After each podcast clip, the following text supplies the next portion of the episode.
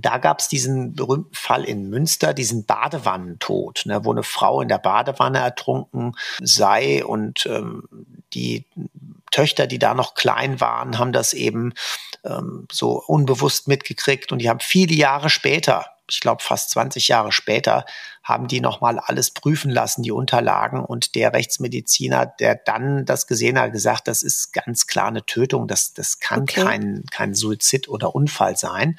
Ja, deshalb sollte man immer sehr vorsichtig sein. Auch Bilder, wenn man sie bekommt und interpretiert und, und nach, nach Bilddokumenten Gutachten ähm, äh, erstellt, wirklich jedes einzelne Bild beschreiben, damit klar ist, welches Bild man hatte und welches man eben nicht hatte im Nachhinein. Ne?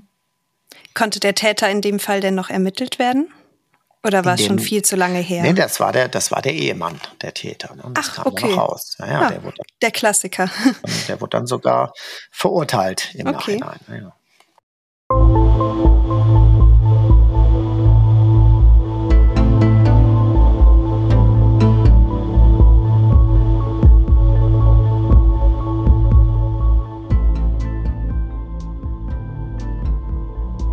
Und herzlich willkommen zu einer neuen Folge Rechtsmedizin, Dichtung und Wahrheit. In unserem Podcast dreht sich alles rund um rechtsmedizinische und kriminalistische Themen und um Mythen, die der Rechtsmedizin anhaften. Ich bin Vanessa Nischig und wie gewohnt ist auch heute wieder der Direktor der Rechtsmedizin in Frankfurt an meiner Seite, Professor Marcel Verhoff. Ja, hallo Vanessa, hallo liebe Zuhörerinnen und Zuhörer. In unseren letzten beiden Folgen war ja der Profiler Axel Petermann bei uns zu Gast. Mit ihm haben wir über die operative Fallanalyse gesprochen und wie er bei einer Fallrekonstruktion vorgeht. Ganz wichtig ist ihm bei jedem Fall, dass er erst einmal zum Tatort hinfährt und sich die Umgebung anschaut, damit er sich die Tathandlung auch viel besser vorstellen kann und sich überhaupt ein Bild von der Situation vor Ort machen kann. Das macht er selbst, wenn die Fälle Jahrzehnte zurückliegen. Wenn sich nun grundsätzlich ein Verbrechen ereignet hat und Ermittler zu einem Tatort gerufen werden, dann geht es vor allem um die Sicherung von Spuren, die später relevante Beweise in einem Gerichtsverfahren sein können. Wie solche Spuren genau aufgenommen werden und worauf dabei zu achten ist, das hat uns bereits Silvan Bormann vom Kriminaldauerdienst in Hannover in einer unserer vergangenen Folgen erzählt. Heute möchten wir darüber sprechen, wie die Situation an einem Tatort und die Spuren nicht mittels Klebe Klebestreifen oder Rußpulver gesammelt und sichtbar gemacht werden, sondern wie sie bildlich festgehalten werden. Es geht heute um die forensische Fotografie. Marcel, die Fotografie ist ja auch eine sehr große Leidenschaft von dir. Einige deiner Bilder aus dem Institut in Frankfurt findet man ja auch auf unserer Instagram-Seite. Hast du denn auch schon mal an einem Tatort fotografiert oder bist du eher im Institut geblieben oder bei der künstlerischen Fotografie allgemein? Ja, also du hast natürlich recht. Die Fotografie ist schon lang mein Hobby. Und insofern hat das eigentlich auch ganz gut gepasst, denn technisch gesehen zunächst mal äh, es sind keine großen Unterschiede zwischen der künstlerischen und der, kann man eigentlich eher sagen, dokumentarischen Fotografie. Denn in beiden Fällen muss man irgendwie die Kamera beherrschen und muss wissen, was die Kamera macht, muss wissen, was passiert, wenn ich äh, die Blende zumache, wenn ich die Blende aufmache, wenn ich kürzere, längere Zeiten nehme, wie ich Licht in das Bild bringe, wie ich Licht vielleicht auch rausnehme, wie ich eben mit Schärfe und Unschärfe agiere und so weiter. Aber die Zielrichtungen der beiden, wenn man so möchte, Arten von Fotografien sind so ein bisschen anders. Und es ist natürlich besonders lustig, über etwas, was man eigentlich sieht, zu sprechen. Ja, das haben wir ja bei vielen unserer Themen und äh, mhm. äh, das zu beschreiben, was man dann sehen müsste. Ja, aber ähm, ja, welche Besonderheiten gibt es dabei? Ne? Das ist immer so, was man sich überlegt, was unterscheidet jetzt die Tatortfotografie oder die, die forensische Fotografie, kann man sagen, von der künstlerischen Fotografie. Und man kann sagen, dass eben die, die forensische Fotografie eben eine dokumentarische Fotografie ist. Also das Ziel ist es eben, einen einen Sachverhalt, ein, ein, ein Bild, einen Eindruck von einem Ort, von einer Person, von einer Verletzung, von einer Spur, möglichst so zu dokumentieren, dass man auf der einen Seite selbst eine ideale Gedächtnisstütze hat, aber auf der anderen Seite ein anderer der das Original, den Tatort, nie gesehen hat, trotzdem sich ein Bild davon machen kann, im wahrsten Sinne des Wortes. Das ist so das große Ziel dabei. Bei der künstlerischen Fotografie gilt es hauptsächlich, irgendwelche ästhetischen Vorstellungen zu erfüllen. Da wird gearbeitet mit sehr viel Unschärfe, mit Licht und Schatten, mit hohen Kontrasten. Ja, das äh, soll einen Gesamteindruck geben und da geht es darum, eine Illusion zu erzeugen und auf der anderen Seite die die dokumentarische Fotografie, die soll möglichst nüchtern sein, die soll eben möglichst das wiedergeben, was man in der Realität hat. Und wer sich dann ein bisschen mit der Theorie auseinandersetzt, der wird natürlich merken, auch die Fotografie ist, auch die, die dokumentarische Fotografie ist alles andere als objektiv. Weil ich habe ein grundsätzliches Problem und das werde ich auch nicht loswerden. Ich muss immer die drei Dimensionen, die ich eigentlich in der Realität mit meinen beiden Augen sehe, auf zwei Dimensionen reduzieren. Und das führt eben zu ja, Verzerrungen durch zu Veränderungen der Blickwinkel, die ähm, ja, äh, unser Gehirn hilft uns, dass wir sozusagen, wenn wir ein Foto anschauen, die dritte Dimension irgendwo im Geiste rekonstruieren. Mhm. Aber das klappt eben nicht immer. Wenn wir die Erfahrung für die konkrete oder eine vergleichbare Situation haben, dann klappt das nicht immer. Also das ist so ein ganz entscheidender Punkt, ja, den man immer berücksichtigen muss. Die Tiefe, die dritte Dimension, die kann das Foto naturgemäß nicht haben. Und das Zweite ist, und das ist genauso bei der künstlerischen Fotografie, ein ganz wichtiger subjektiver Faktor ist, und das ist auch das Allerwichtigste der Bildgestaltung, nämlich der Bildausschnitt. Der Fotograf hat praktisch die Macht darüber, was kommt auf das Bild und was kommt nicht drauf. Und im Moment, wo er einen Schritt zurückgeht, kommt ein bisschen mehr drauf. Wenn er näher rangeht, kommt ein bisschen weniger auf das Bild. Oder wenn er dann bei einem Zoom-Objektiv eben die Brennweite kürzer oder länger macht, kann er den Bildausschnitt bestimmen. Und da kann man sich eben vorstellen, wenn ich ganz bewusst bei einer Tatortfotografie einen bestimmten Gegenstand, bestimmte Spur die ganze Zeit nicht fotografiere, dann ist die hinterher nie da gewesen zumindest in der Dokumentation. Mhm. Ja. Also da sieht man schon, wie viel Subjektivität eigentlich damit dazukommt. Ja, grundsätzlich ist die Fotografie ja auch fester Bestandteil deines Alltags bei der äußeren Leichenschau oder wenn ähm, Personen mit Verletzungen zu euch ins Institut kommen und untersucht werden. Ähm, du bist ja wirklich auch jeden Tag dann mit der Kamera sozusagen unterwegs im Institut, oder? Ja, also da hat sich doch viel gewandelt. Ja, während eben die Rechtsmedizin früher wenig selbst fotografiert hat und schon gar nicht die Ärztinnen und Ärzte, ist das heute Alltag. Aber auch in der Polizei hat sich da viel getan. Früher gab es immer die Kriminaltechniker, die die Fotos gemacht haben. Und äh, heute machen es die Polizeibeamten selbst. Ähm, ob das von der Qualität her immer unbedingt besser ist, ist so ein bisschen die Frage. Früher hatte jedes gute Institut für Rechtsmedizin ein oder sogar mehrere Institutsfotografen, die eben diese mhm. Aufgabe mhm. übernommen haben. Okay. Und in der heutigen Zeit, klar, dann ist ja alles so easy. Jeder kann fotografieren. Erst kamen die Digicams, jetzt haben wir die Smartphones, die tatsächlich brauchbare Kameras haben. Ja, Auf aber die Frage Fall, ja. ist das wirklich professionell einsetzbar? Mit der, mit der Frage müssen wir uns äh, auseinandersetzen. Und dann gibt es eben noch einen ganz wichtigen Unterschied. Ähm, die Rechtsmedizin fotografiert eigentlich aus zwei Gründen. Nämlich einmal, um den eigenen Befund zu dokumentieren. Und damit ist es ein Mittel unter mehreren anderen Mitteln. Also das eine Mittel ist eben das Wort, das geschriebene Wort, mhm. das später gedruckte Wort, was dann typischerweise diktiert wird. Und das Wort Protokoll ist auch immer noch der Standard eben bei der Obduktion. Und ein weiteres Mittel sind Zeichnungen. Auch das gibt es immer noch. Und vieles kann man schematisch gut darstellen, entweder freigezeichnet oder auf Körperschemata. Und damit ist die Fotografie dazu eine Ergänzung.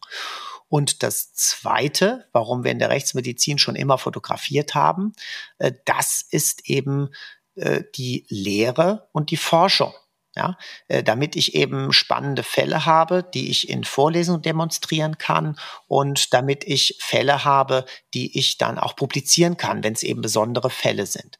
Und der Zweck der Dokumentation für die Akte, für das Verfahren, das ist eigentlich gar nicht Aufgabe der Rechtsmedizin. Aber peu à peu geht es doch immer mehr in die Richtung weil eben dann von seitens der Ermittlungsbehörden, es gibt dann keine äh, Kriminaltechniker mehr, die extra kommen und äh, irgendwann ist der Bedarf da und dann sagt man, macht uns doch bitte eine Lichtbildmappe mit euren Bildern, dass wir die auch noch bei der Akte haben. Also das ist in den letzten Jahren zunehmend. Insofern verschiebt sich da so ein bisschen die, äh, die Realität.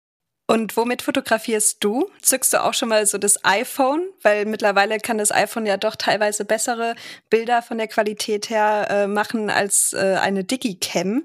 womit fotografierst du, wenn du jetzt bei der äußeren Leichenschau bist? Zückst du da schon mal das iPhone oder ganz klassisch die Kamera? Nein, also dabei nicht, sondern wir haben hier im Institut haben äh, Spiegelreflexkameras und haben da mhm. so eine Standardeinstellung, die wir für alle nehmen, nutzen da den internen Blitz, eine feste Blende und mit dieser Standardeinstellung wird eigentlich fast alles gemacht, also alles ähm, bei der Obduktion fotografiert. Wir haben die gleichen Kameras, natürlich andere, die wir dann für körperliche Untersuchungen nehmen, für die klinische Rechtsmedizin, so dass praktisch alle sich an ein bestimmtes Kameramodell oder eine Baureihe zumindest gewöhnen können und die alle verwenden können. Aber, und damit äh, hast du recht.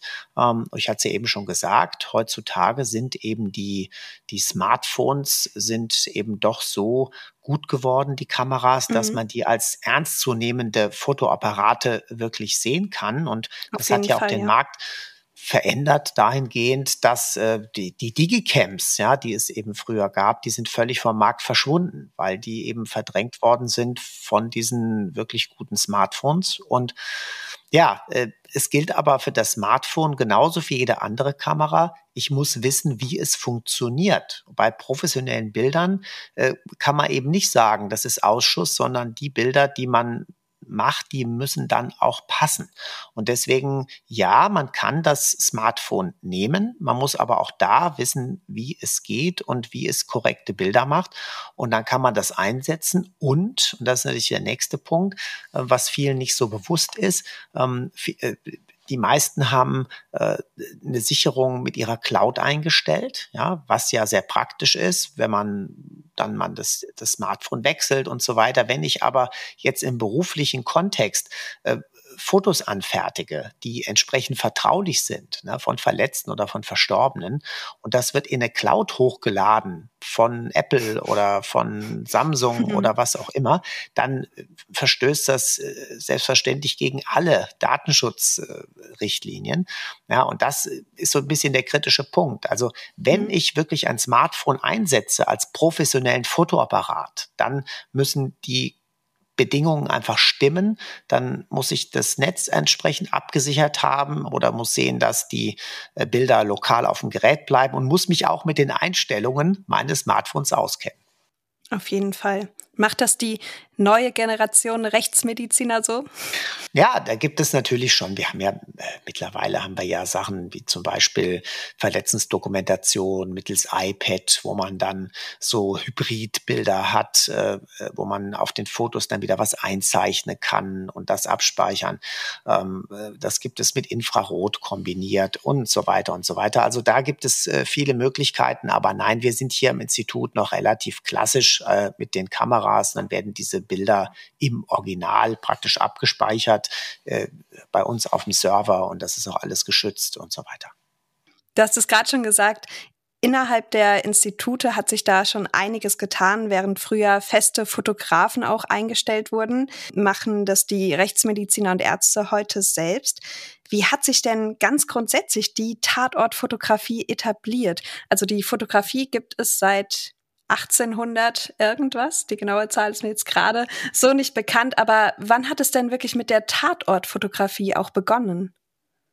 Ja, also die Fotografie gibt es eigentlich schon seit Mitte des 19. Jahrhunderts, äh, dass man entsprechende Fotoplatten, dass man die mit Silberoxid äh, bedampft hat und äh, das Ganze dann äh, später entwickelt hat mit einem chemischen Prozess.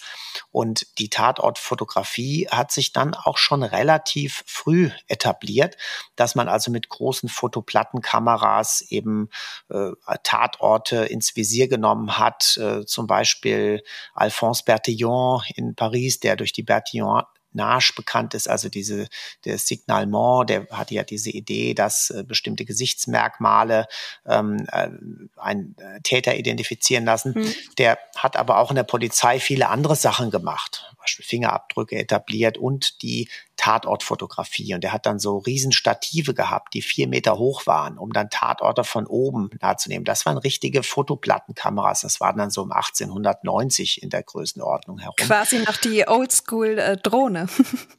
das ist quasi die Drohne, ganz genau. Ja, ja.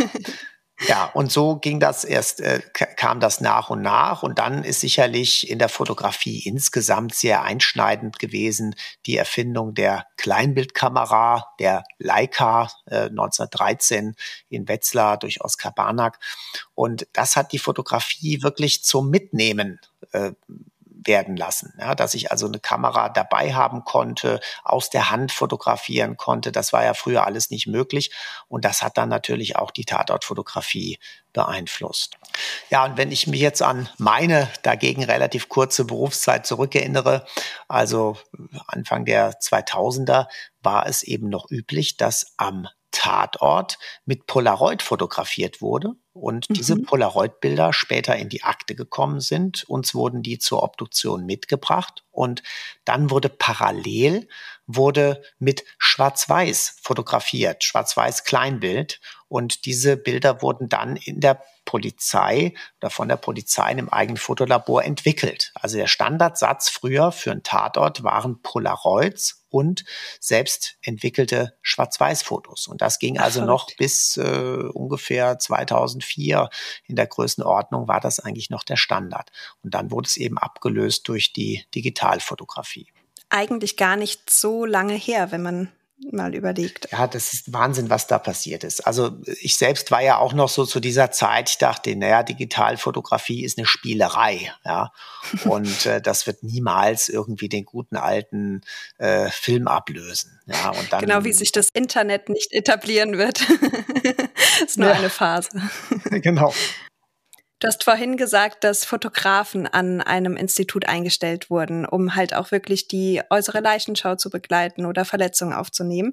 Aber gibt es denn ganz salopp gefragt den Beruf forensischer Fotograf? Gibt es da eine besondere Ausbildung oder reicht es, wenn man eine Ausbildung zum Fotografen gemacht hat und sich dann weiterbildet in der Tatortuntersuchung? Äh, ja, also es ist ja die dokumentarische Fotografie und äh, in unterschiedlichen Ausbildungen oder in der, in der Ausbildung zum Fotografen, in der klassischen, da lernt man eben auch diese dokumentarische Fotografie. Und im Grunde genommen kann eben jeder, der eine, eine klassische Ausbildung zum Fotografen absolviert hat, kann das auch technisch. Und inhaltlich wird er sich natürlich dann noch ein bisschen reinarbeiten müssen in die. Besonderheiten der Tatortfotografie oder eben der Fotografie von Verletzten. Aber, und das hatte ich ja gesagt, äh, man kann diesen Beruf sicherlich nicht als zukunftsfähigen Beruf äh, e-, empfehlen, auch wenn er sehr spannend ist, weil momentan sind mir also wirklich nur noch, wenn ich mal kurz zusammenzähle, gerade mal drei Institute für Rechtsmedizin bekannt, die noch einen eigenen Fotografen haben. Und mhm, oftmals okay. haben die dann auch andere Aufgaben und äh, wieder zu meiner Anfangszeit in der Rechtsmedizin hatten wir eben im Institut auch schon keinen expliziten Fotografen mehr, sondern es war eben ein Präparator, der diese Aufgaben dann mit übernommen hat. Dann war es aber wirklich so, dass eben dieser Präparatorfotograf sozusagen, der ist nur dann aktiv geworden, wenn man gesagt hat, so, das möchte ich jetzt gerne explizit fotografiert haben für die Vorlesung. Oder ich möchte hier eine Publikation machen aus dem Fall. Ich möchte den Fall eben äh, als Fallbericht einsenden an eine Zeitschrift oder für einen Vortrag. Und dann wurden explizit Dias angefertigt von wenigen Befunden. Also es wurde nicht die Obduktion als solche dokumentiert, denn das wurde ja von dem anwesenden Polizeifotografen oder, oder kriminaltechnischen Fotografen gemacht, wenn das eben notwendig war. sodass wir also wirklich nur für Forschung und Wissenschaft unsere Bilder gemacht haben. Und ich selbst hatte eben aus genau aus dem Grund, wenn man, wenn wir bei der Außensektion waren, dann hatten wir früher gar nicht so selten, dass wir also gar nicht im Institut seziert haben, sondern auf irgendwelchen Friedhöfen oder in Krankenhäusern, einfach um der Polizei entgegenzukommen. Das können wir heute gar nicht mehr machen, weil da keine Röntgeneinrichtungen, äh, schweige denn CT, ähm, da waren zum Teil keine Wagen. Also das war abenteuerlich. Aber trotzdem. Das geht allerhöchstens noch im Ausland, oder? Wenn Katastrophenfälle ja, sind wie äh, Tsunami äh, oder klar, so. Klar, aber selbst da äh, baut man ja eine ganz andere äh, Infrastruktur auf. Also ist man mhm. nicht da auf sowas angewiesen.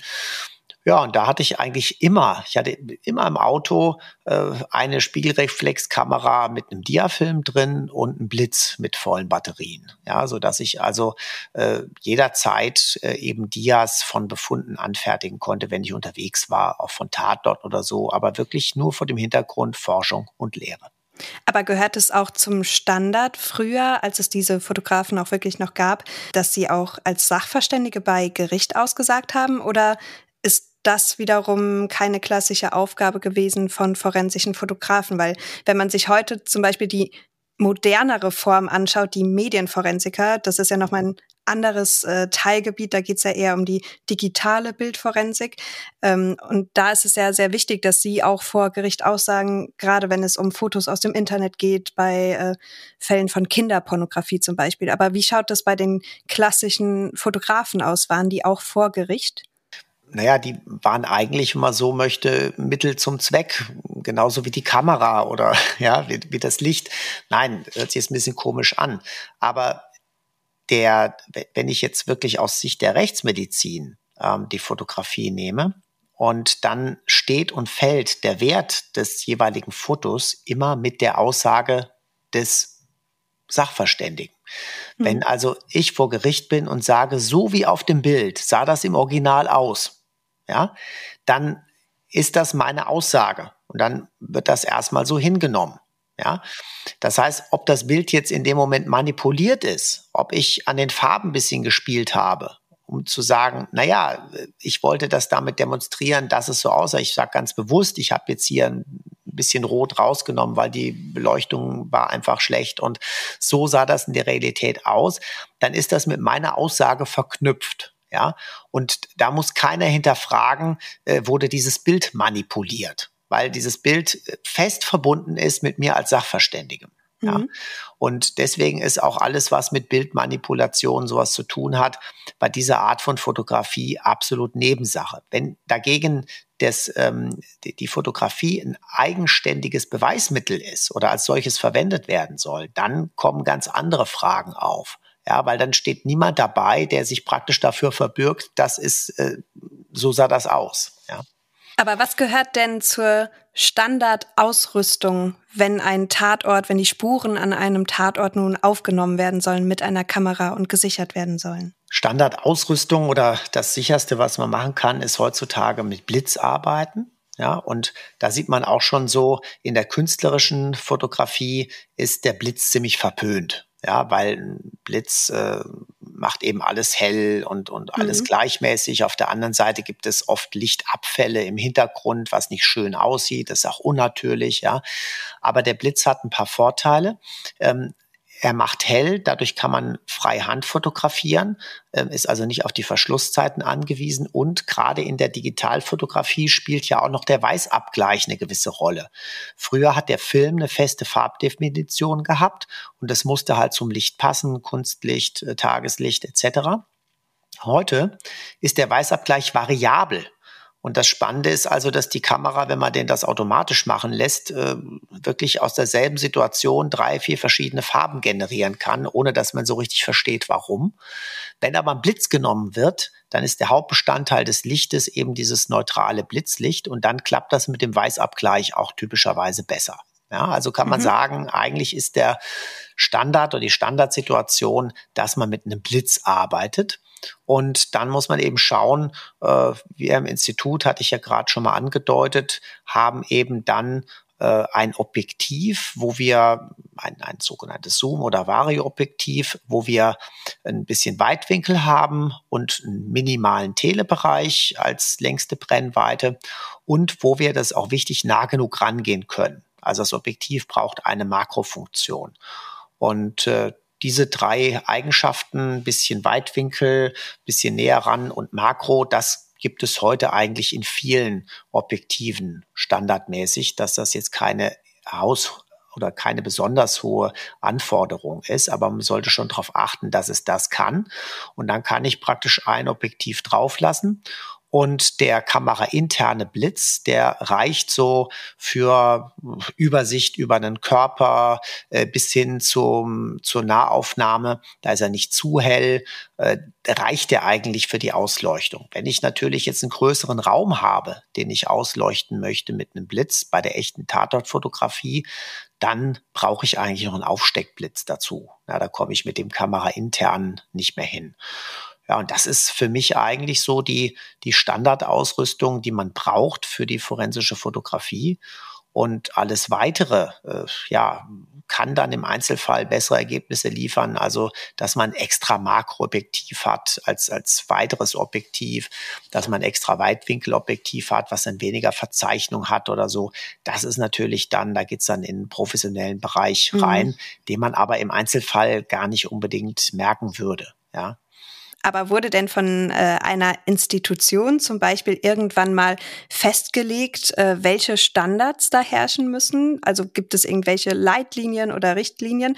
Weil auch wenn die ähm, dokumentarische Fotografie ja keine kreative, künstlerische Form der Fotografie ist, steckt trotzdem ja immer noch ein Mensch dahinter. Und da muss es ja auch irgendwelche Richtlinien geben. Jeder Fotograf fotografiert ja auch anders. Also es gibt technische Standards, das ist völlig klar und dass man versucht, ideal zu belichten. Und es haben eben auch verschiedene Polizeidienststellen, das LKA oder sowas hat auch Handlungsanweisungen zum Fotografieren, ja, die als Leitlinien dort verwendet werden äh, oder äh, zumindest als Empfehlungen. Ja, Leitlinie ist ja geschützter Begriff eigentlich. Und dementsprechend äh, wird, werden sich auch alle in einer Behörde oder einer Institution daran halten. Aber, und das hatte ich ja anfangs schon gesagt, es steht und fällt mit dem Fotografen. Wenn der etwas nicht drauf haben will auf dem Bild, dann ist es nicht drauf. Ja, und wenn der hinterher gefragt wird, ja, lag denn da äh, der Hammer zum Beispiel? Und er sagt, nein, da lag kein Hammer. In Wirklichkeit war der aber eigentlich da, nur er hat ihn jedes ja. Mal nicht mit draufgenommen, dann wird's halt sehr schwer. Also mhm. auch da gilt, dass ähm, die, die, die Aussage des Fotografen, und das hat man ja auch regelmäßig in Gerichtsverhandlungen, dass eben die äh, von der Spurensicherung, aber auch die anderen Kriminalbeamten, dass die nochmal vor Gericht aussagen und befragt werden, sah das so aus, äh, ist da alles mit drauf, äh, gab es da noch etwas, das vielleicht nicht auf dem Bild ist und so weiter, um das praktisch zu bestätigen. Was ich mir aber auch ganz schwierig vorstelle, zu unterscheiden, was ist wichtig und was ist unwichtig an einem Tatort. Wenn man zum Beispiel an einem Tatort ist, der sich in einem Waldstück befindet.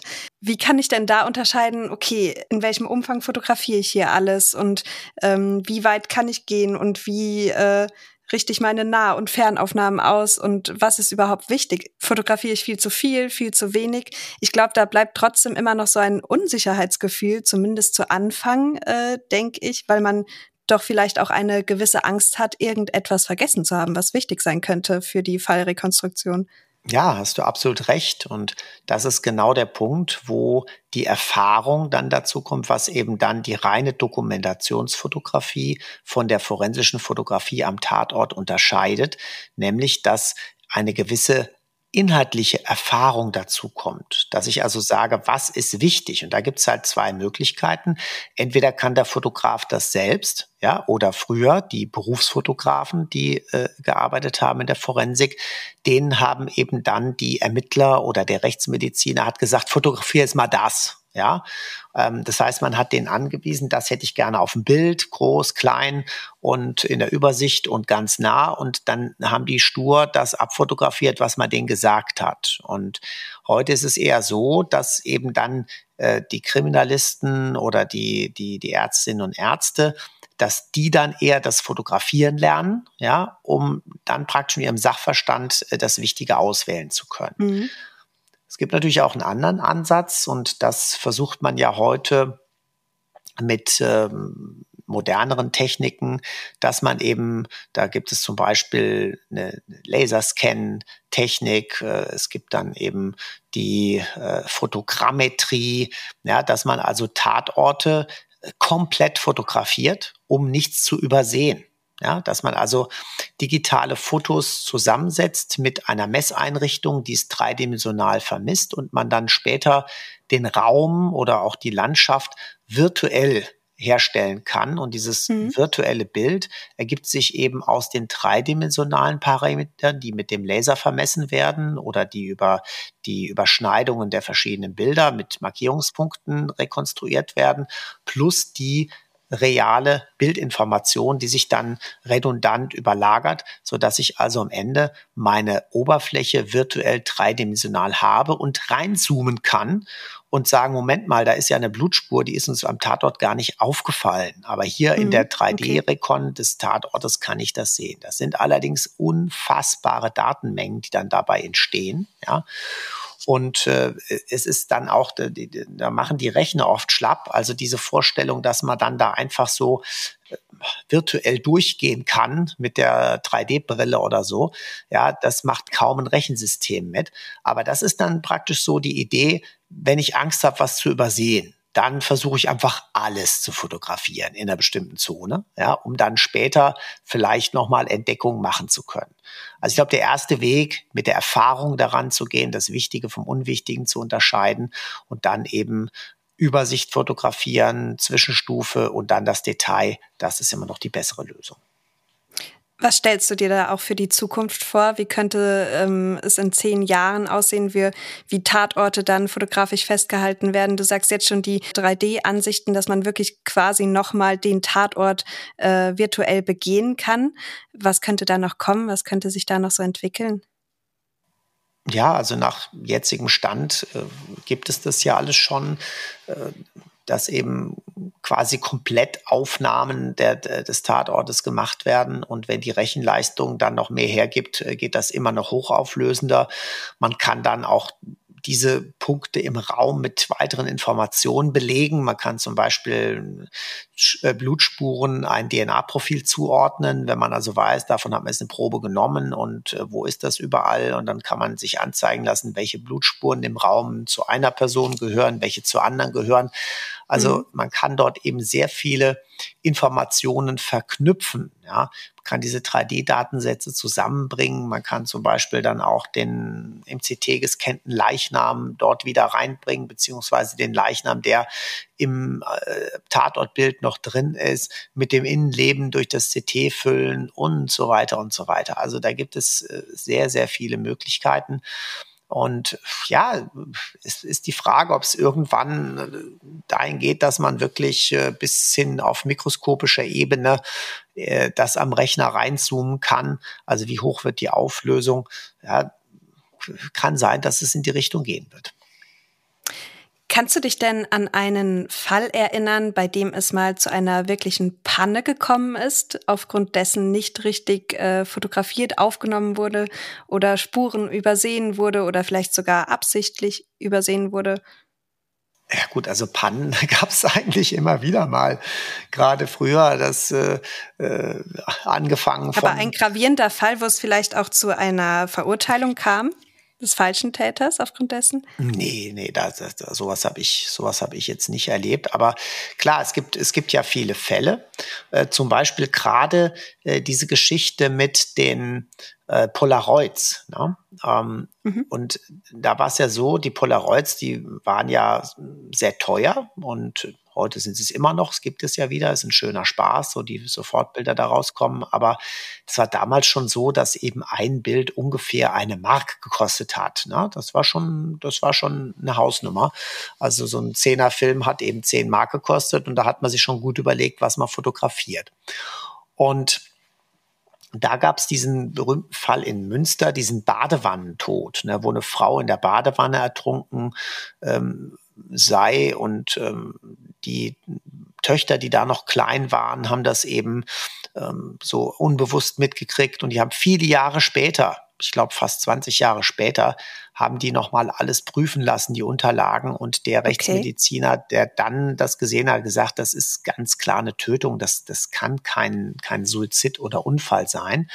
Ach. Und dann hat man überlegt, warum hat der Rechtsmediziner, der das zuerst, also der es obduziert hatte, gesagt, mhm. spricht alles für einen Suizid. Und dann kam irgendwann raus, dass dem eben zum Zeitpunkt der Obduktion ausschließlich die Polaroids zur Verfügung standen, ist ja logisch.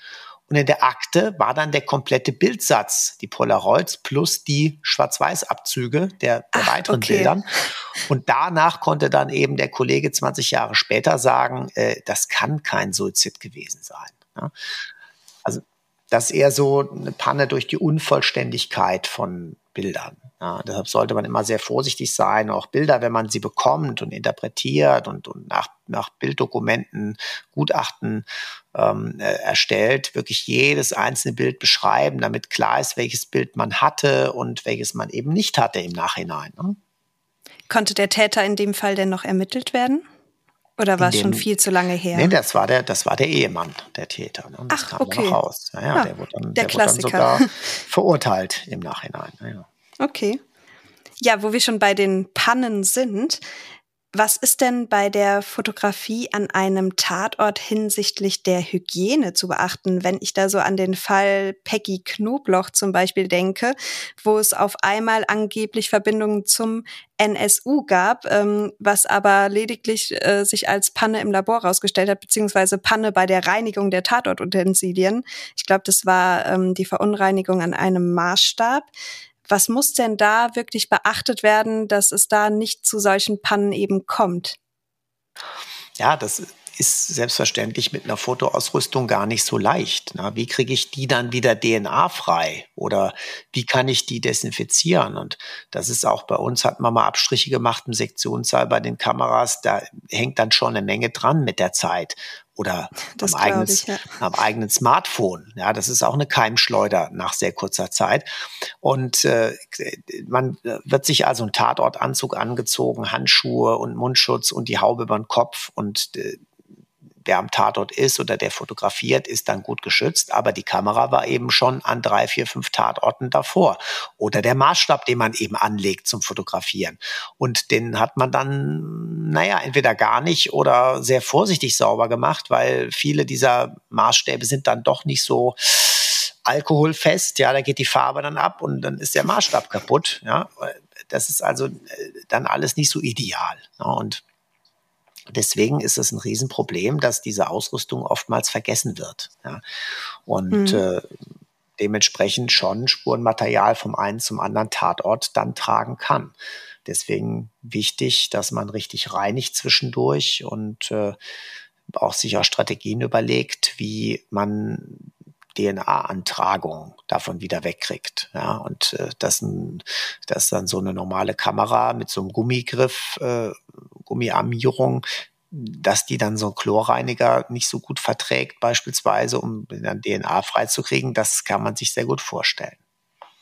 Also muss da auch wirklich akribisch drauf geachtet werden, dass nach jedem Tatort so gut es geht, nach bestem Gewissen auch die Utensilien gesäubert werden. Vielleicht so gibt es, es da ja. mittlerweile auch bestimmte Mittel, die auch verträglicher sind für die, ähm, für die Kameras die an sich. Es. Genau, die gibt es, also meist auf alkoholischer Basis und dann, klar, dafür solche Sachen brauche ich eben dann auch äh, entsprechend professionelle Kameras, die ein weniger empfindliches Gehäuse haben. Ja, hin und wieder sind die Spuren an einem Tatort ja gar nicht auf den ersten Blick oder mit dem bloßen Auge überhaupt sichtbar. Da gibt es ja auch bestimmte Lichtquellen, die zum Beispiel Blutspuren sichtbar machen können. Oder man benutzt eben Rußpulver, um auch Fingerabdrücke ähm, sichtbar zu machen, zum Beispiel auf Türen oder Griffen werden von diesen Spuren denn dann auch Fotos gemacht, beziehungsweise wird dann auch äh, so ein Vorher-Nachher-Effekt gemacht, ähm, dass man sich zum Beispiel erst die, den Boden oder die, die Wand an einem Tatort ähm, als solcher fotografiert und dass man dann schaut, wie es nachher mit der Lichtquelle aussah oder arbeitet man grundsätzlich auch als Fotograf mit diesen Lichtquellen? Oder ist das wieder die Zuständigkeit von anderen? Also das ist auch eine ganz spezielle Tatortfotografie, wenn ich eben mit unterschiedlichen Wellenlängen arbeite, ne? womit ich dann Sperma, Speichel oder Blut, Blutreste besonders gut sichtbar machen kann. Und ähm, Dafür braucht man eben diese Lichtquellen. Das sind entweder Einzelgeräte oder umschaltbare Geräte. Die, sind besondere Tatortlichter, die auch als solche verkauft werden. Und dann brauche ich natürlich wieder bei der Kamera auch einen Filter, ja, dass ich eben diese Lichtquellen äh, auch nur aufnehme. Das Auge kann das ganz gut auseinanderhalten. Da mache ich ein bisschen dunkel und leuchte mit der Lichtquelle und das kann es gut erfassen. Die Kamera schafft das nicht so wie das Auge. Das Auge passt sich da viel leichter an und deswegen brauche ich zu jeder Lichtquelle wieder einen eigenen Filter. Ne? Deswegen äh, ja, ist das auch insgesamt eine ganz gute Investition, wenn man also zu so einer ähm, forensischen Lampentechnik dann nochmal äh, die, die Filtersammlung dazu nimmt. Ja? Ähm, aber sonst habe ich keine Chance, das vernünftig zu fotografieren. Und als nächstes muss man natürlich wissen, dass die Lichtmenge, die absolute, dann sehr gering ist. Das Auge passt sich sehr schnell auf Dämmerung an. Ne? Also wir, für uns erscheinen dann Dinge nahezu hell. Gerade so, wenn ich jetzt äh, zum Beispiel Luminol mal nehme. Das ist ja kein, keine Lampe, also es wird nicht angestrahlt, sondern es leuchtet mhm. aktiv. Mhm. Ja, das ist äh, im Prinzip eine Redoxreaktion ähm, mit dem Hämoglobin, mit Blutbestandteilen. Und dann leuchtet das eine Zeit lang eben so blau, überall da, wo Blut dran ist oder drin ist. Und das ist nur eine ganz geringe Lichtmenge, die da ab, abgesondert wird. Aber wenn ich mich im Moment an die Dunkelheit gewöhnt habe, sehe ich das gut. Und wenn ich sowas eben äh, fotografieren möchte, dann muss ich mit sehr langen Belichtungszeiten arbeiten. Na, da kann ich nicht einfach aus der freien Hand, denn dann verwischt das alles komplett, sondern dann muss ich ein Stativ nehmen und muss mit langen Belichtungszeiten arbeiten. Sonst reicht einfach die Lichtmenge nicht, damit ich hinterher auf meinem Bild irgendwas sehe. Wenn nun alle Fotos äh, gemacht wurden, die Daten werden gespeichert, gesichert, wie schaut es denn aus? Ähm, wir hatten zu Anfang schon mal erwähnt, das Protokoll, das es auch so, egal wie fortschrittlich nun die Fotografie mit der Zeit geworden mhm. ist, noch gibt. Ähm, muss der Fotograf ähm, auch darlegen, wie genau er vorgegangen ist? Also wie ähm, sein Vorgehen am Tatort war, wie er sich dazu oder warum er sich wie wofür entschlossen hat, wie er, ob er erst Nahaufnahmen gemacht hat oder Fernaufnahmen, in welchem Umkreis, ähm, muss er sich da quasi ähm, ja auch um sich nachher zu entschuldigen, falls es zu einer Panne kommt oder dass man genau auch sehen kann, wie derjenige vorgegangen ist? Das normale Vorgehen ist eben, dass man wie so eine Art Geschichte erzählt, ja, und dass man eben von der Übersicht zum Detail kommt. Also es könnte jetzt zum Beispiel sein, wenn, nehmen wir mal an, das Ziel ist in einem Einfamilienhaus neben dem Kamin, der im Wohnzimmer ist, eine Blutspur an der Wand. So. Und man möchte jetzt dokumentieren, wo genau ist diese Blutspur, wie sieht die aus und wie kommt man dahin. Und dann ist das wie so eine Geschichte, wird eben angefangen, äh, das Haus von außen in der Übersicht, dann die mhm. Haustür. Man kommt erst mal an, genau. Genau, geht man in den Flur rein und dann wird praktisch ähm, vom Flur aus die Tür gezeigt, wo es dann zum Wohnzimmer abgeht und dann macht man nochmal eine Übersicht vom Wohnzimmer, dann macht man vielleicht mal, wo also der Kamin zu sehen ist, dann macht man mal ein, Foto von dem Kamin, wo aber auf der linken Seite die Wand auch mit abgebildet ist, wo man vielleicht sogar schon die Blutspur erkennen kann. Wenn nicht, geht man nochmal eine Idee näher ran, dass man gerade noch die Kante vom Kamin sieht und sieht, okay, da ist die Blutspur. Spätestens da sollte man dann Maßstab anlegen, ja, damit die Höhe vom Boden und Abstand vom Kamin bestimmt wird. Und dann hätten wir als letztes Bild eben eine möglichst nahe Aufnahme von der Blutspur selbst. Ich gehe also so nah ran, wie es die Kamera eben zulässt, ja, mit anliegendem Maßstab. So werden Geschichten erzählt und äh, das dann nochmal zusätzlich dokumentiert würde, ja, das ist äh, eher nicht der Fall. Was eben passiert, dass dann die äh, Kriminaltechnik insbesondere, dass die dann sogenannte Lichtbildmappen erstellen, wo dann eben die Bilder alle eine Unterschrift haben. Da steht dann drin ähm, Übersicht über das Haus äh, Hauptstraße 31, äh, Anblick von der Straße her und äh, links unten erkennbar die Wohnungstür. ja, oder die, äh, die Haustür. So. Und dann äh, geht es los, äh, die Haustür in Nahaufnahme, nächstes Bild, und dann äh, Haustür nach Öffnen, Blick in den Flur. Also es wird dann immer beschrieben und manchmal ist dann, äh, ja, dass man sagt, ich habe den ganzen Flur und dann steht einfach im, im Text drunter, ähm, die letzte Tür äh, links ist der Zugang zum Wohnzimmer oder es ist diese Tür mit einem roten Kreuz markiert zum Beispiel. Ja? Die Tür zum Wohnzimmer ist mit einem Kreuz markiert, steht dann unten in der Bildunterschrift. Also das heißt, die Erklärungen dazu sind alle in den Bildunterschriften. Ja, und äh, dann gibt es jetzt nicht so kann extra. alles nachvollzogen genau, werden. es wird nachvollzogen, ja. wo ist man, äh, wo ist man dann lang gegangen. Genau.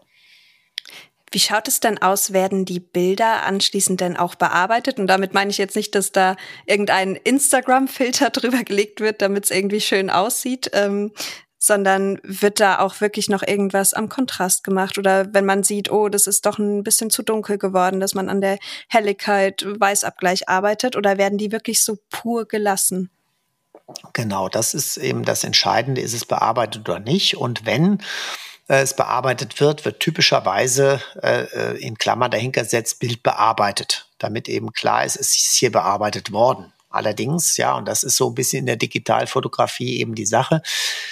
Wenn ich mit einem JPEG arbeite, also mit dem leicht komprimierenden Format, ähm, aber auch wenn ich eine TIFF-Datei habe, dann ist ja schon eine Menge durch die Kamera automatisch bearbeitet worden. Ja, vieles, was man gar nicht so mitkriegt. Also die Frage ist halt, wo fängt bearbeitet an und wo hört das auf? Und äh, wenn ich fotografiere, nehme ich eben typischerweise das digitale Negativformat, das DNG. Da sind alle Daten mhm. drauf und dann kann ich sozusagen dieses digitale Negativ entwickeln. Mach Was also, ist das genau für mich und unsere Hörer und Hörerinnen? ja, ähm, wir haben kann sich mal ganz einfach vorstellen, ein Bild besteht eben aus Pixeln und jedes dieser einzelnen Pixel, jeder dieser einzelnen Bildpunkte hat eine Information. Die Bildpunkte werden festgelegt durch den Sensor der Kamera und äh, da gibt es eben Informationen, welche Farben und welche Helligkeit sind auf jedem Bildpunkt. Ne? Und diese Information muss durch die Kamera äh, praktisch äh, transformiert werden in sichtbare Bilder. Ja, also die Farbe ist eine Wellenlänge typischerweise und wie das dann auf mich wirkt, wie das am Gerät ausgegeben wird, das ist eben dann eine Definition, die letztlich äh, auch wieder digital erfolgen muss. Und das ist ja der eigentliche, die, der Hintergrund des Weißabgleiches. Ja, dass also diese dieses Farbspektrum oder auch die, die Farbposition, wenn man so möchte, dass die eben festgelegt werden muss. Und ähm, wenn ich äh, ein, ein, ein, ein TIFF habe oder dieses komprimierte JPEG, dann sind diese Informationen bereits durchgeführt worden. Und wenn ich ein digitales Negativ habe, dann liegen praktisch die Rohinformationen vor dann ist da nicht eine Farbe zugeordnet, sondern die aufgenommene Wellenlänge. Und dann muss ich dem Ganzen selbst hinterher nochmal seine Definition geben oder äh, sag, mach es bitte automatisiert oder äh, pass es an an zum Beispiel Sonnenlicht oder helle dunkle Bereiche auf, äh, helle Bereiche macht die ein bisschen dunkler, um es anzupassen. Das kann, geht da eben noch viel besser als äh, und auch mit weniger Qualitätsverlust als das eben bei den fertigen Formaten ist, äh, mhm. TIFF oder, oder JPEG. Genau.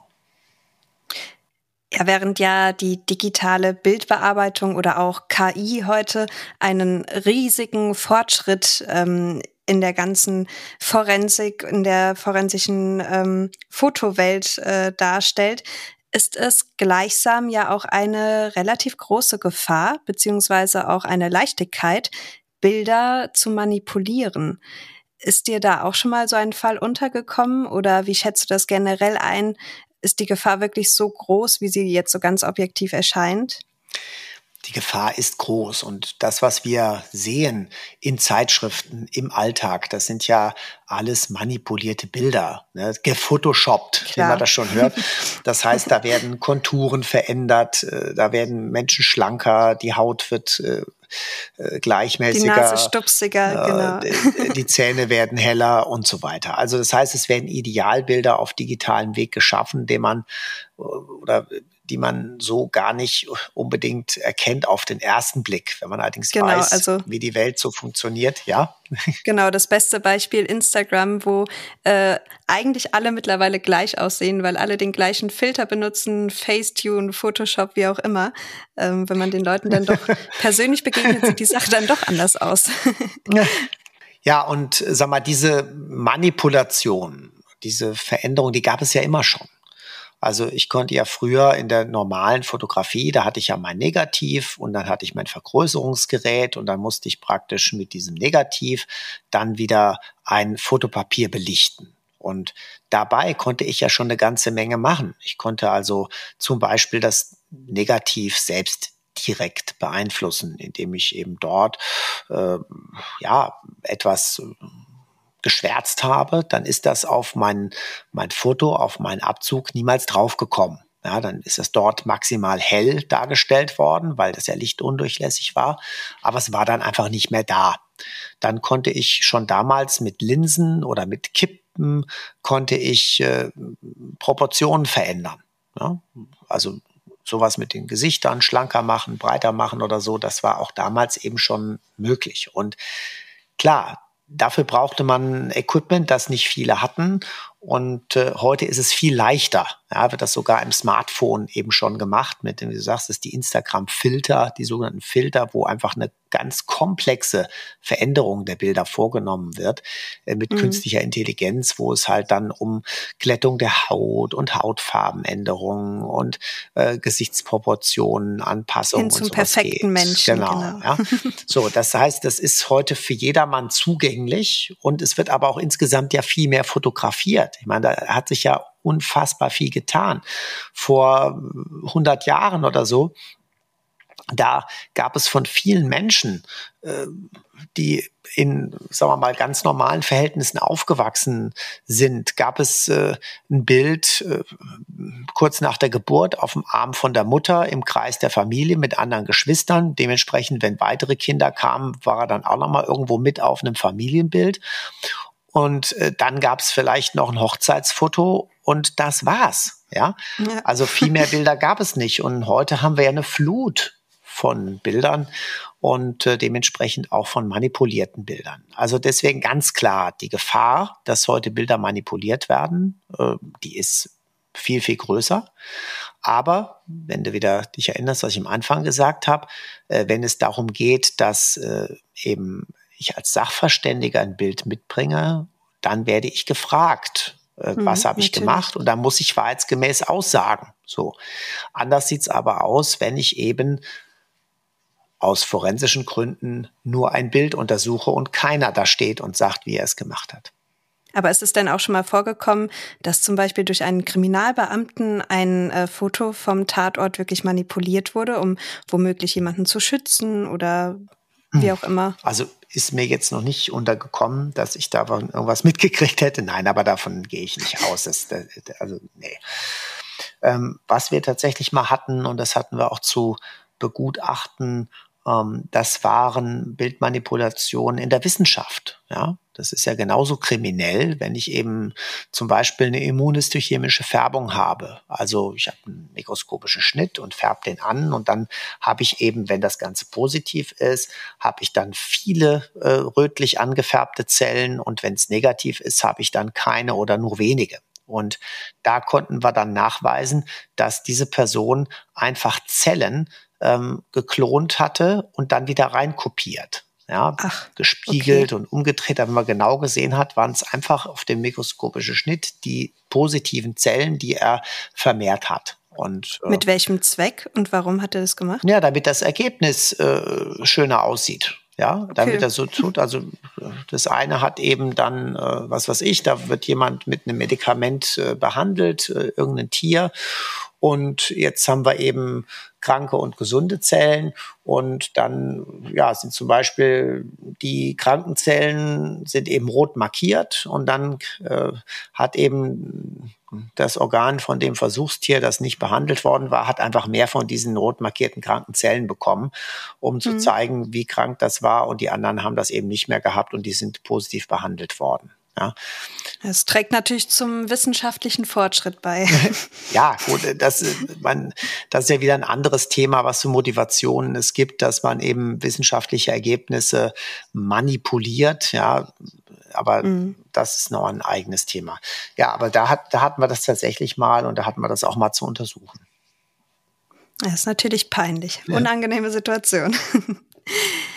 ja, wir wären auch schon am Ende unserer heutigen Folge. Ist dir überhaupt mal aufgefallen, dass wir in der letzten Folge unseren Hörern und Hörerinnen gar keine Quizfrage gestellt haben? Hm, das ist das haben wir glatt vergessen. Ja. Ja, dann hat's der eine gab's mal eine kleine Pause, genau. Hat es der eine oder andere vermisst in Instagram? Gab es, äh, gab es da Hinweise? Ich glaube schon. Ne? Es war schon. Äh, für, es könnte durchaus möglich für sein. Den ja. einen oder anderen war das schon, äh, ja. Mhm. Ja. Genau. Aber Viele haben es vermisst, aber in dieser Woche gibt's auf jeden Fall wieder eine. Äh, das passiert uns kein zweites Mal. Hast du dir denn eine Frage für unsere Hörer und Hörerinnen überlegt? Ja, habe ich, habe ich. Dann leg mal los. Ja, also eng an der Fotografie. Ähm, ist es Dichtung oder Wahrheit, dass die Kleinbildfotografie durch Zufall entstanden ist und eigentlich das gar kein Fotoapparat, sondern ein ganz anderes Instrument hätte werden sollen? Mhm tricky. okay, okay, da muss ich aber selbst auch noch mal rätseln. Ähm, und ihr habt jetzt auch wieder zwei Wochen Zeit, euch äh, zu überlegen, ob es Dichtung oder Wahrheit ist, was Marcel euch da gefragt hat. Wenn ihr euch ein paar Fotos von Marcel aus dem Institut für Rechtsmedizin in Frankfurt ansehen möchtet, dann schaut gerne mal auf unserer Instagram-Seite vorbei. Dort findet man uns unter Rechtsmedizin Podcast. Und wenn ihr Themenvorschläge habt oder einfach Fragen oder Feedback loswerden möchtet, könnt ihr uns dort auch gerne natürlich eine Nachricht hinterlassen und ansonsten freuen wir uns auch über ein Abo. Macht's gut und wir hören uns in zwei Wochen wieder. Ja, von mir auch. Alles Gute und bis bald und äh, ja, tschüss, liebe Vanessa. tschüss, Marcel.